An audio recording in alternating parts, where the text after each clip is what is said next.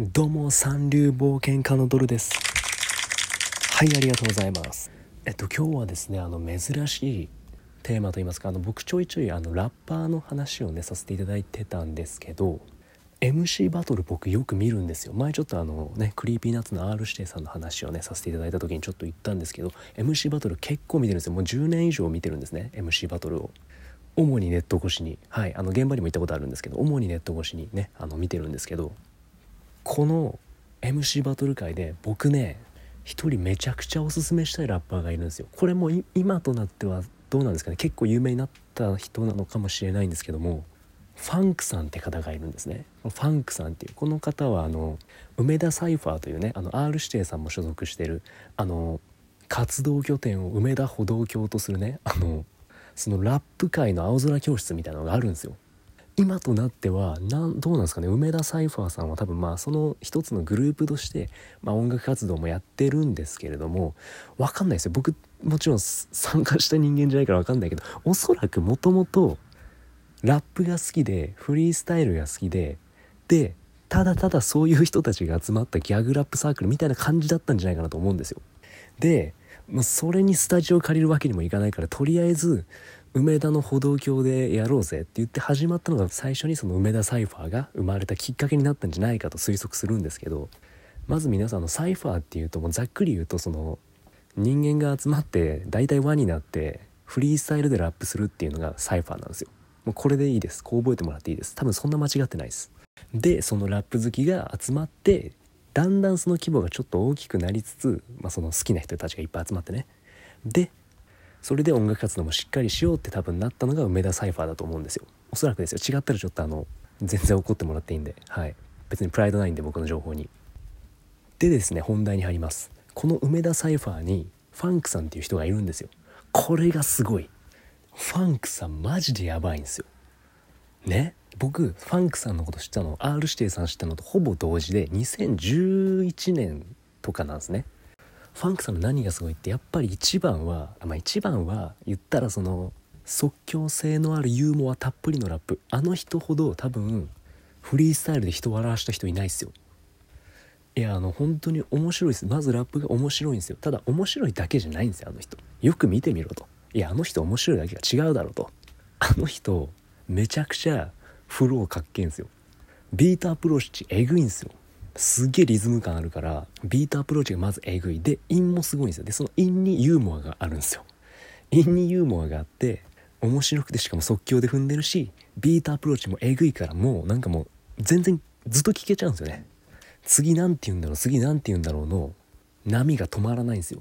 多分あの人ライム読みできる人いないですよ。すげえユーモアのあるライムなんで。で今あの、まあ、ざっくり言いましたけどビートアプローチがえぐい。でライムにユーモアがある。でそのライミングセンスもすごいんですよ。だからその23文字踏むとかだけじゃない。あの人がっつり踏むんでがっつり踏んでユーモアがあるんでこれがすごいんですよ。即興性もフローもライムもすごいと。ただ違うんですよ。ファンクさんって2009年の時とかもっとねバチバチだったんですよ。いやあの人ね今でこそ優しい面白いギャグラップサークルの人みたいな感じだけど違うんすよね。少なくとも違ったんですよ。2009年2010年あたりってファンクさんね殺しに行ってたんですよ。MC バトルで。それこそファンク VS 松とかあのトライアングルでやってたのかな。R さんも、えー、出場してたと思うんですけど一緒に。えっとあのファンクさん VS フェイダーマンプラス、えー、ファンクさん VS 紅桜とか。確かトライアングルって場所でやってたんですよ。場所はトライアングルって言ってたんでファンクさん。絶対場所トライアングルですね。であの時はそのライムにユーモアがあるしもうその時からもうビートアプローチエグいんですよ。なフローがかっこよかったっす。でキレッキレに殺しに行くんですよ。いやこれが今ないのかなって思っちゃうんですよね。でこれがすごいんですよ。あのもうボコボコにしてたんですよ。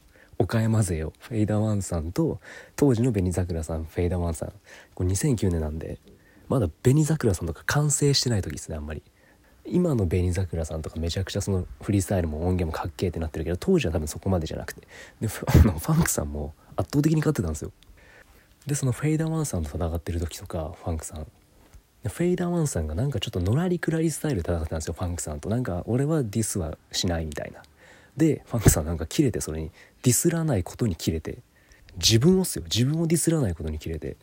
そうやってディスをしないとかマジでフローの時代とかそうやってお前は韻を踏もうとしないのかっていう感じでなんかあのフォークさんばりのライム放ってたんですよ2009年から。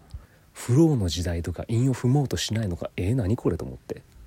これ何この人？僕一番最初に見たバトルそれなんですよファンクさんの。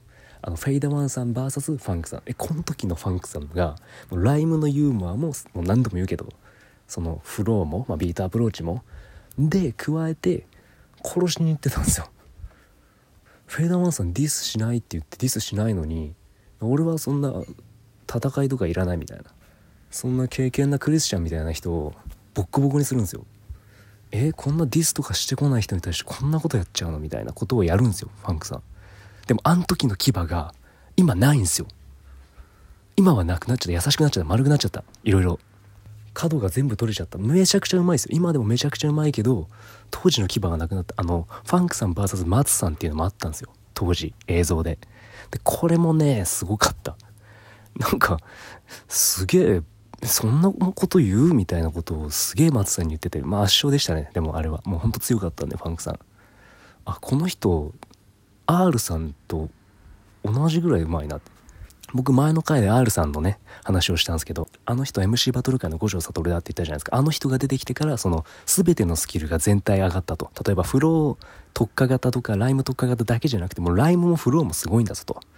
でしかも即興性も半端ないっていうのがあの人出てきてから周りにバーって一気に広がった感じがするっていう話を僕したじゃないですか。五条悟と同じでみたいな。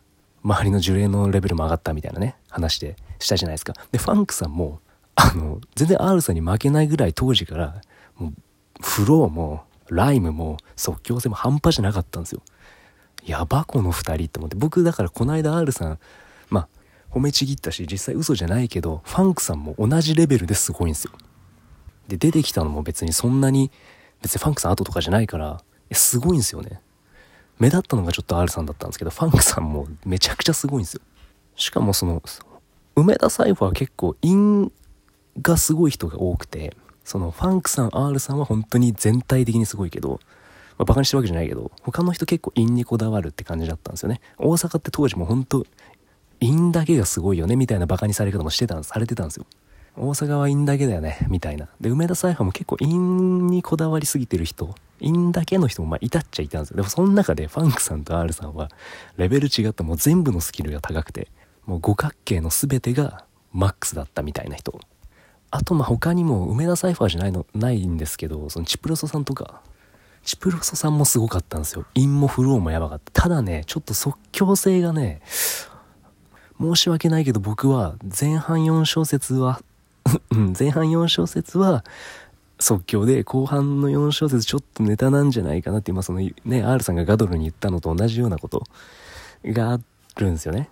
いやめちゃくちゃイントがかっこいいんですけどそれななんでみたいな時あるんですよ。どっから来たのみたいな。っていうまあちなみにチプルソさんはもうあのフリースタイルバトルは多分2012年かな13年かなでもう引退してるんですけど未だに忘れられないのがチプルソ VS レイ。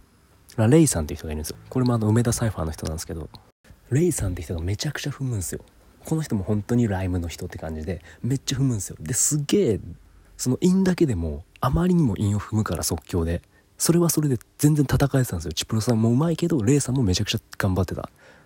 えすげえそんなにライム出てくんだって観客も思ってただろうし。ですごかったんですよ。ただここで事件が起こるんですよ。なんかねあのレイさんがバースの最後にケツに「勤めとけよどっかの放送局」みたいな何かのライムと一緒にディスったんですよ。チップさんを。そしたらチップさんが急にはいはいはいはいコンコールドって言い出したんですよ。えなえ何今の？みたいな。え急に何？みたいになったんですよ。急に出てきたコンコールド。はいはいはいはいコンコールド。分かったその韻は今度踏も。今踏んだ。今踏んだし。え何コンコールド？って。えどっから？え何？え何今の？どっからできた？今のコンコールド？って。出生不明のコンコールド急に出てきて。分かったその韻は今度踏も。今踏んでるし。謎が謎を呼びすぎてちょっと意味わかんなかったんですよ、まあ、これはちょっとごめんなさいあのネタとかそういう話でもないのかもしれないけどマジで意味わかんなくてそうなんですよチプロさんもめちゃくちゃラップうまいんですけどあの急になんか起承転結の点から話が始まるみたいなところがあるんで 今のは特別そうでしたけど、あの他のラップでも結構後半、急になんでそんな硬い韻踏んできたみたいな。その話題出たみたいなやつで韻踏んでくることがあったんで、でもまあクオリティは高いんですけどね。うん。まあだから当時は本当にファンクさん、チプルソさん、R さんが、やっぱりそのフローもライムもすごくて、でまあちょっと、チプさんはちょっと即興性がなっていうところで、まあファンクさん、R さんがもう僕の中では当時のツートップスキルのね、もう全部がすごいっていう感じで。もうあの、崇めてるんですけど、すいません、ちょっと時間がなくなってきたんでね、あのー、この辺に終わりにさせていただこうと思います。ね、もしよろしければ僕ね、ほぼ毎日ラジオやってますんで、フォローなどしていただいてよろしくお願いいたします。ではまた。